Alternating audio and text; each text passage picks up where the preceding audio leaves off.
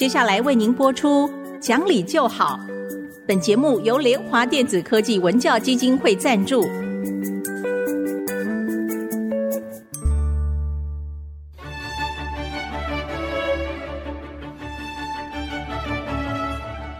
在日常生活当中，人们的不理性行为经常是隐藏在看似理性的包装和掩盖之下，很难被察觉。凡事讲理，所有事情就会简单的多。讲理的必要条件就是丰富的尝试。请听红蓝教授主持的《讲理就好》。这里是 IC 之音竹科广播电台 FM 九七点五，各位听众朋友您好，您现在所收听的节目是《讲理就好》，我是红兰。听众朋友好，我是田丽云，老师好，田老师好。我看您手上又拿了好多简报，哦哦、到现在还有简报习惯的人真不多耶。其实我现在很后悔以前剪那么多哈，嗯、因为那个现在老了嘛，我们要断舍离嘛，哦、所以我我为了要把这个东西丢掉，就你你一定要先看过嘛。哇、哦，其实我花很多的时间在看下来，对对对，嗯、但是也很好，就是我看到很多很有趣的东西。嗯，其中呢，我在丢那个二零一七年的简报的时候，我就看到有一篇社论哈，是二零一七年六月二十三号礼拜。我的社论题目叫做《毕业典礼与校园伦理》哈，我可以想象说了 什么。哦，真的，我觉得很有意思。因为你看，那二零一七年到现在呀、啊，基本上每一年都重复同样的事情，嗯，对，没有改进。这里面那句话就很重要啊，嗯，他就是说，这个学生会这样子呢，他在里面讲哈，他说学校不要求，教室不发言，学生没关系，好，他说这个。其实是不可以的，因为这样子的关系，你看这五年过去了，我们每一年的毕业典礼，每一年的校园里都发生同样的事情嘛。哦，那一年呢，毕业典礼大概是有下雨还是干什么？反正学生呢穿着夹脚拖鞋。登场哈，嗯，他说连代表毕业生致辞的博士生都是 打个赤脚这样子就上去了嘛，好，那因为他是一个台湾顶尖的我们说培育教师的学校，对不对？那所以老师其实真的不可以这个样子啊，所以他说学校不要求教师不发言，学生没关系，这样子这是不教育嘛？我们做老师是不可以这个样子的。那他这样讲的时候，我就马上想起来，我就看到有一年的毕业典礼。拨穗的老师本身背着一个网球拍，脚上穿的是网球的鞋子，然后短裤就去给学生拨穗。嗯、我想那个学生心中应该会觉得很不舒服吧？我念了这么多年，这么重要的最后博士生嘛，嗯、那一般来讲，我们做老师的都会穿上学士袍啊，你连换个衣服的时间都没有吗？嗯，老师，嗯、其实针对这个情形啊，嗯。我觉得这是一个很有趣的现象啊！嗯、我我先跟您这边插一下话，嗯就我们其实现在看到有很多时候的毕业典礼就要出很多的点子，用各种方法，哦、而且像您刚刚形容的这个，可能有很多学生觉得，哎，他可能跟老师之间还是特别好的感情啊，所以他们很愿意接受。但我要讲的是哈，我知道很多年轻人会这样想，他可能会觉得我们的想法有点过时了，嗯、但是。我们在人生过程里有几个重大的时间点，对，对不对？嗯、不管是考上了学校，还是毕业啊、嗯、结婚呐、啊、啊、生孩子等等，这很多的事情，它其实我们现在都强调仪式感。所谓的仪式感，不是一种感觉而已，嗯、一个表象。它其实有它的意义在，所以毕业典礼，嗯、我觉得对大部分的人来讲，应该是很慎重的吧。嗯、不然的话，你为什么还要？你看每一年的卖花啊，嗯、卖的，你为什么要捧一个花？你为什么要有一种祝福呢？嗯、我觉得用这个方式来说这个事情，也许。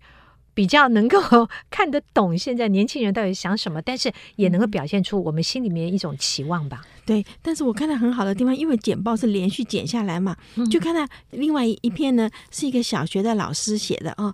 他说日前有教授在网络上社群里面感慨说，大学毕业典礼拨穗的时候，毕业生穿着夹脚拖鞋上台，他就讲他们学校发生的事情啊，因为他是小学嘛哦，班上有个小朋友，他要去参加那个毕业典礼的时候，他要。校长要颁奖品给他了哈，嗯、那么这个孩子呢，就是满头大汗，穿的乱七八糟，就要去参加这个预演。他们幸好有个预演，老师看到以后，就把他带着他在会场绕一圈，让他看到每一个人都是服装仪容都是好好的。他说四五百个毕业生，他说很整齐，没有一个人是像他的这样穿着这个运动服就要上台去的。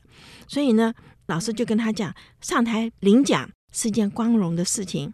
你好不容易上台去接受表扬，那你是想让全体的师生看到你光荣的一面呢，还是对你的服装议论纷纷，模糊了焦点呢？哈。这样子教了以后，他说第二天学生就穿了干净的制服上台去领奖了嘛。哦，嗯、所以他说教育现场这个脱序的行为，学校要要求，老师要该说，然后学生要慎重以对。他说这是机会教育。嗯，我觉得家长也扮演重要角色。嗯、最近有一个朋友找我，他就说，呃，他的朋友的孩子有一个机会。要参加国际的一个比赛，嗯、那大家要生活在一起，嗯嗯、所以呢，这个妈妈非常用心，她就托我这个朋友说，能不能够找到一位教国际礼仪的老师，哦啊、要教他的孩子在外面呢，说不只是不要让人觉得这个孩子没有礼节，也不要让人家笑说我们这个国家没有礼节，我就好佩服这个妈妈。当然，我们现在真的有很多年轻人说，做任何事情，什么一个形态都可以，包括我们很多成年的知名的人士，其实在做示范，因为就很随意。我就一直记得有一位国防部的副部长在演讲还是什么时候穿的就是夹脚拖呀，这个因为他不是军人出身嘛啊，可是你看，在国际的场合中。没有人会这样接受随便的表现哦。对，所以如果你想说，我平常随便没关系，我不在乎，那你就永远不要碰触到更高层级的、更高层次的这样的机会。我觉得这个是值得大家去想。他们现在很多人有一些想法很怪，就是只要你跟某一些大声的声音意见不同的时候，你就被视为不对。那为什么不能够两者都并存呢？你有你的想法，我有我的想法，嗯，那我们共同都可以存在，都可以表达意见。为什么只有你才对呢？所以我一直希望透过节目呈现，让大家了解的是原则是什么。你可以去衍生改变，但是有很多基本原则是不变的，就如同人之所以为人，对它有他的绝对性。是，你一定要孝顺父母嘛，是你一定要穿衣服嘛，你不能光着身 体跑。你你你一定要吃正常的东西，你不会去吃脏东西，对不对？就有一些绝对性的东西是不能变的。我们现在最大的痛苦就是在很多人觉得我可以有多样的积极性表现，可是你忘了你的绝对性是什么？对。对这个家长跟老师，尤其家长，我觉得要特别教导孩子。你知道，现在的孩子都不太去看一些比较古典的小说哈。嗯，我记得我们以前看那个《傲慢与偏见》，那反正看比较旧一点的英国的小说的时候，他们在吃晚餐之前都会去换衣服。嗯。好，换正式的衣服下去吃饭，因为他在意这件事。对，对，因为我每次都看到说，哦，要吃饭了，那个钟声响了啊，每个人都去换衣服，然后再正正式式下去吃饭。那想说，我们不吃就蹲在地下也可以吃，什么随便乱七八糟都可以吃，就看情况啊。因为农人你蹲在田埂吃，那也是没什么不对。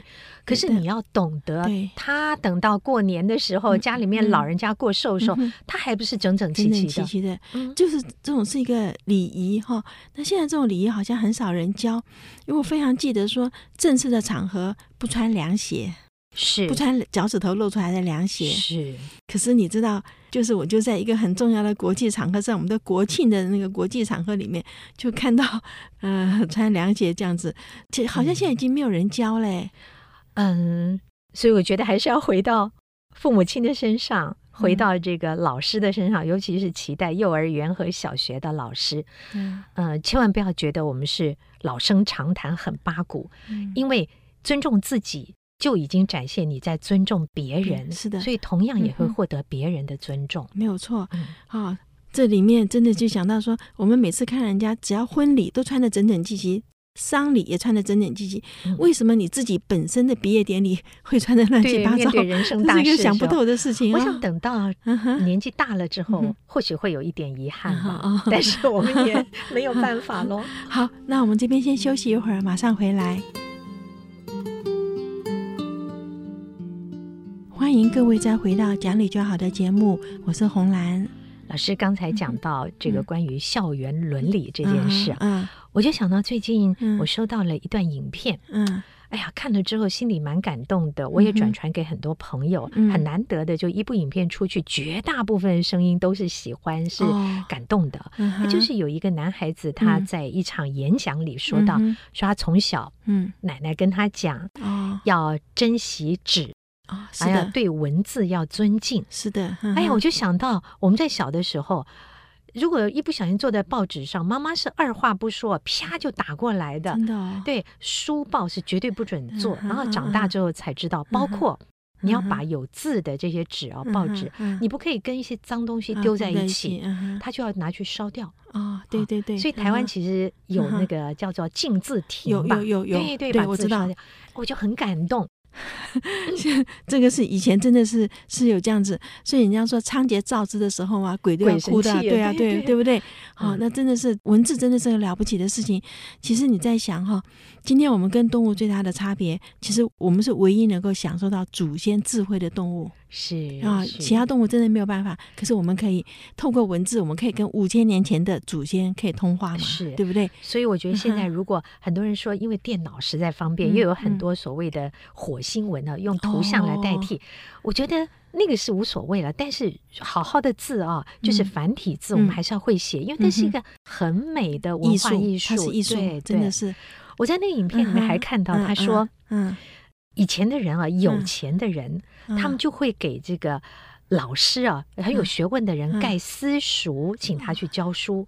那穷人怎么办呢？嗯、穷人就有很多人呢、啊，他们就辟出一个学田，嗯、当然一定也是有钱人也会加入，嗯、然后让这个收成的钱拿去送给这个老师当束修。嗯、他们就开这个小小的教这些农民的孩子们读书，嗯、就是以前为了读书，嗯。嗯不管有钱人呢还是穷人，嗯、他们都是这样的慎重对待。是我会觉得现在今天的教育如此的容易而简单，嗯，嗯我们反而变得不珍惜，好可惜啊！我想必须要是辛苦得来的才会尊重，如果不是辛苦得来的，就就就晾在一边。是是，很容易考上大学，就不会在里面好好读书了。你看以前不是在那天我在哪里看到一个，他说我的祖父走十里路。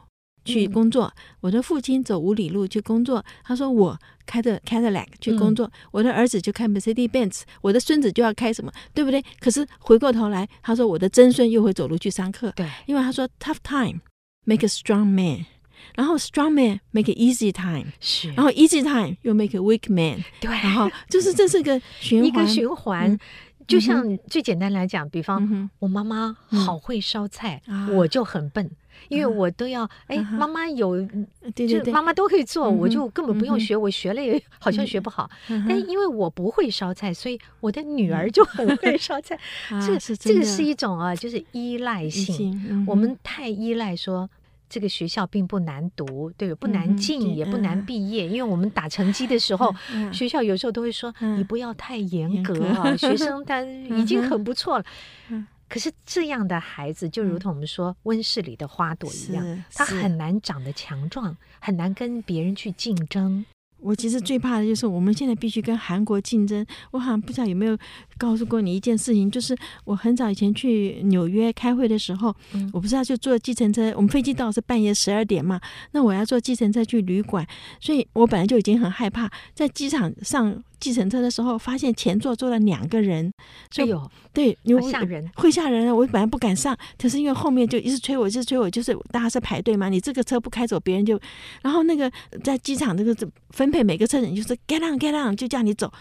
所以我上去，那个那个司机看我不肯上去，就告诉我说：“It's okay 的，这这个是我的儿子。”嗯，我想说你怎么开车带你儿子来呢？在路上他就告诉我，他是韩国移民第一代，嗯，所以他是租这个车子跑计程车啊，他是二十四小时都要付钱的，所以他不能回家睡觉，不然他就浪费这个钱。所以呢，他开车，他儿子睡觉，然后他儿子睡觉，他开那个就是两个人轮替。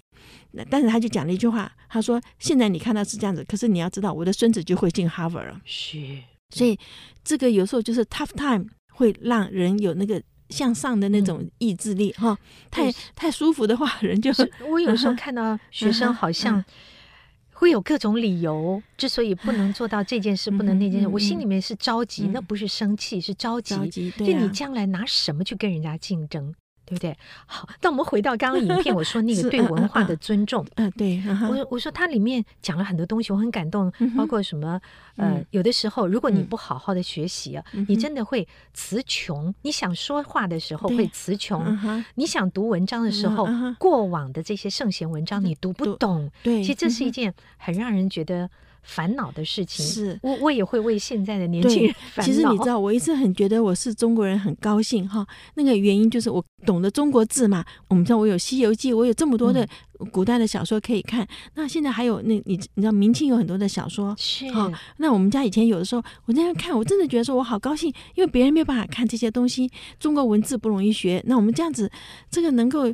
就是像我现在已经退休了，很多的时间就是拿书起来看，觉得非常非常的愉快。那这个就是因为我是中国人，我有这么多的文化遗产，我可以用到。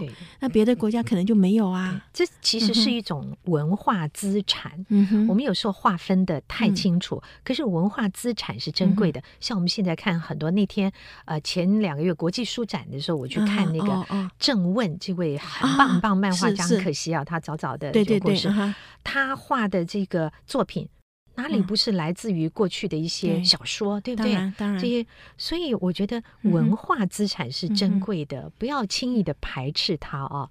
那讲到这里，我就想到这个孩子的学习，嗯、他讲说奶奶常常跟他说的这些事情，嗯、虽然他只举了一些例子，我就想到老师，您最近会不会收到很多那种？小大人啊，哎呀，年纪小小的，像个大人说话，老里老气，还带江湖气。对，而且那个表情啊，嗯，呃，瞟白眼呐，什么，呃，跟爸爸妈妈讲话的时候，那完全是没一个规矩，不不可以。我不想，我每次看就马上把它删掉。所以你现在叫我举例子的话，我现在想起来，马上想起来一个，就是父亲、母亲还有孩子三个人的时候，那个呃，妈妈就问说，为什么男生都喜欢看美女？嗯，哈，这孩子马上就讲说，因为家里已经有丑女了。老师，您这还算 客气的，啊、真的。我常常看到，就是说这个小孩啊，嗯，他面对爸爸回应的时候，嗯、他就用妈妈的语气来责怪啊，嗯、或是嘲弄。嗯、然后妈妈讲什么时候，他又扮演这个爸爸来回妈妈，就是回嘴。我其实心里想的是说，你们要把孩子养成什么样？很多人认为这个好可爱哟、哦，这小孩很有趣。没有没有。然后因为 点击的流量很高，所以学着创作的人现在不知道有多少小孩的这种教坏孩子耶。你你刚才讲说，我想起来一个，就是有个小女孩打电话说：“外公，把你的女儿领回家。”对。那我在那边想说，哎。你叫他外公，那他的女儿不就是你的妈妈了吗？啊、然后，那他就讲说，你的女儿老是打我，然后怎样怎样，哦，就告状。我觉得这是拿着粗俗当有趣，他们误用了幽默这件事情，这不是，这是非常糟糕的。因为这孩子将来长大了之后，他如果真的这样对待你，你是没话说的。不还好，这些影片基本上 都是来自中国大陆，不是台湾。但我觉得，因为他们都流行的很广，很多人会看到，慢慢的大家会习以为常。对，我怕这个耶，对我也怕影响到很多我们的年轻父母，觉得跟孩子之间可以用这个方式互动。我觉得为什么要叫规矩？为什么叫伦理？伦理，你失了这些规矩之后，成不了方圆。对对对，就乱了嘛。是 是，这真的怎么办呢？这个因为网络。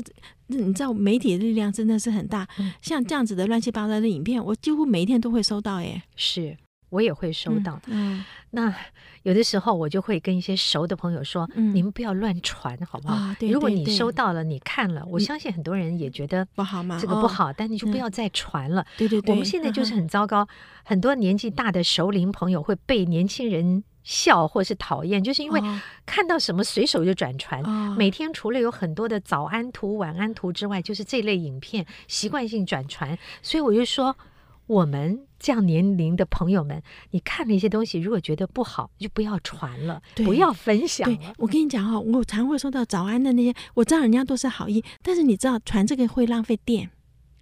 真的，真的，真的，因为我在一份报道上面有看到哈，就是当时好像是手机刚刚出来不久的时候，英国女孩嘛，说是一年会发两千多封这种，然后他们就算说你每一发出去你花多少的电，哦，浪费 电，浪费电，对，现在就是因为它太便宜，发这些图太便宜。但我是觉得，当然有人说了，嗯，有人关心你，还会发图给你，你应该觉得很高兴，还有人理你。但是，当你每天都收到一样的图，来自四面八方的时候，我就觉得非常痛苦啊。像人家传给我，我会感谢他，但是我不会回传，因为我觉得那是浪费电。嗯，然后我也觉得说，我想真正的关心不是就是。因为他他们是你知道有一条有有那个网络的那个名单啦，就是点上去也发给所有的人那样子的，啊，那个有点浪费啦。所以我有一个群组的，他算是以前的长官吧。嗯，那我觉得他的做法很好。嗯，他就每天会发出他编的新闻，很重要的新闻或是别人投稿新闻，然后他要求大家在这个群组里面。我给你们讯息，请你们不要发任何图。所以当有人有其他的图或讯息来的时候，他就说抱歉，请你收回，请勿贴图，请勿贴图。你知道这样子差不多一年的时间下来，大家都非常规矩，几百个人哦，规规矩矩的，我们就不会收到那些乱七八糟的图。我就愿意在这个群组里看内容了。是是是，哎，这个。我们都说花太多时间在手机上了哈，这的确也是。然后呢，如果说开卷有益，你看到的是好的，你就比较不会。如果你点进去一看是个乐色，我其实我会生气的。有些群主又不好意思退出啊，觉得会得罪朋友。哎呀，真苦恼啊！但是对我来讲哈，某些群主我是连看都不看，因为我们可以自己在手机上删嘛。对。你其实是可以，就是我真的想想跟各位讲说，我们人的时间是很宝贵哈。你随便这样划一下手机，你可能就花掉一两个小时。你今天划开来看，你要确定你从上面有学到东西。如果没有学到，那你就是浪费你自己的生命了。嗯，好，那我我其实不是很赞成大家随便送东西。呃，我们一定是言之有物嘛。哈，言之有物的时候我才送，然后我必须是有某些讯息我要跟你讨论，或者是我有有一些想法我要跟你，我那我才传给人家，所以我 我比较不愿意说花很多时间在上面啊。我现在看很多学生真的好担心哦，整天头都这样埋着。你知道我今天来公车上哈，整整四十分钟，我旁边那个孩孩子头没有抬过一下，我就很担心说你会不会坐过头了 这样子的。好，我们大家自我克制。啊！但是我们重复一下老师今天跟我们提到的，不管是校园伦理也好，是家庭里的家庭教育也好，嗯，这都要很慎重对待。是的，好，好，那今天跟各位谈到这儿，大家如果想重听一次的话，可以上爱惜之音的 Podcast。好，我们下期再会，再会。本节目由联华电子科技文教基金会赞助播出，用欣赏的眼光鼓舞下一代。联华电子科技文教基金会邀您一同关心台湾教育，开启孩子无穷的潜力。